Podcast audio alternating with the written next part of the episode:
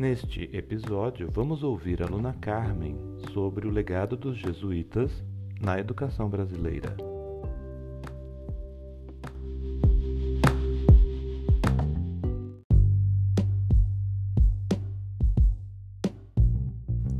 Vocês sabem qual é o legado que os jesuítas deixaram para a educação brasileira? A coroa portuguesa, quando investiu nas navegações marítimas no século XV, tinha como principal objetivo a expansão comercial e a busca de produtos para comercializar na Europa. Mas não podemos negligenciar outros motivos não menos importantes, como a expansão do cristianismo católico, o caráter aventureiro das navegações, a tentativa de superar os perigos reais e imaginários do mar e a conquista de novos territórios. Então, quando os portugueses aqui chegaram, havia um continente a ser explorado, uma nova realidade a ser conhecida e povos diferentes a serem conquistados e evangelizados para facilitar a colonização.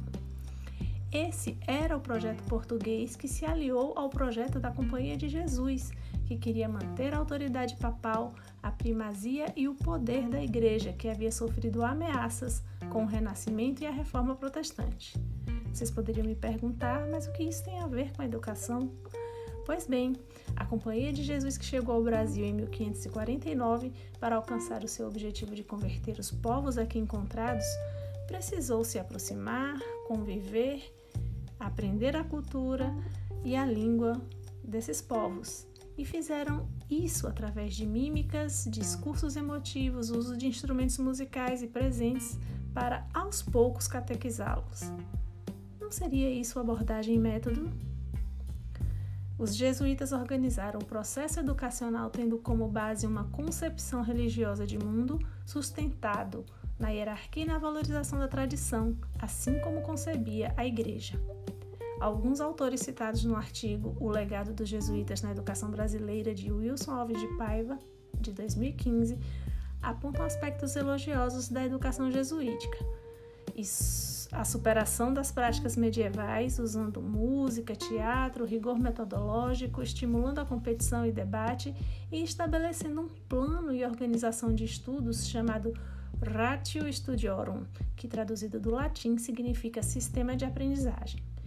Plano educacional caracteriza-se por um manual prático de 467 regras na sua última versão em 1599, e os elementos mais importantes do seu conteúdo abrangem a administração, o currículo e a metodologia. Outros autores apontam aspectos negativos desse sistema de aprendizagem, dizendo ser uma formação mais passiva e conformadora, sem produzir reflexão e pensamento crítico, apesar da poesia e do teatro. Havia um caráter verbalista, retórico, livresco, memorístico e repetitivo, que estimulava a competição entre prêmios e castigos, sem contar que a dimensão religiosa estava sempre presente. No ofício de professor não havia muito espaço para o livre pensamento e a exploração de ideias divergentes. Professores inclinados a novidades ou demasiado livres nas suas opiniões deveriam, sem hesitações, ser afastados do magistério.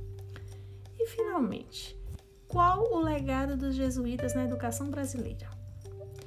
A sua concepção de educação e prática pedagógica é uma das raízes da pedagogia tradicional, tanto na versão religiosa quanto na versão laica, e tem um caráter hierárquico, elitista, formalista, meritocrático e dogmático. Isso foi útil nos quase três séculos de colonialismo para atender aos interesses da Igreja e do Estado, e provavelmente continuou sendo útil em outros períodos para atender aos interesses considerados maiores que a própria formação. Então, o caráter utilitarista da educação é também um legado da educação jesuítica. E esse utilitarismo, por si só, é algo que empobrece os currículos e acaba valorizando mais o processo que o conteúdo. Isso, de forma rígida, faz perder o que é essencial para o processo ensino-aprendizagem. Se você quer saber mais sobre esse conteúdo, procure o artigo do Wilson Alves de Paiva, O Legado dos Jesuítas na Educação Brasileira, da Ana Toishima e Gilmar Montaioli e Celso Costa. É, algumas considerações sobre o Ratio Studiorum e a organização da educação nos colégios jesuíticos.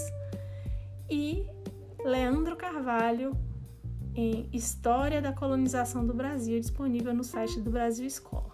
E eu sou Carmen Camuso e este é um podcast produzido para a disciplina Formação em Saúde do programa de pós-graduação em saúde da UESC, ministrada pelo professor Marcelo Fernandes.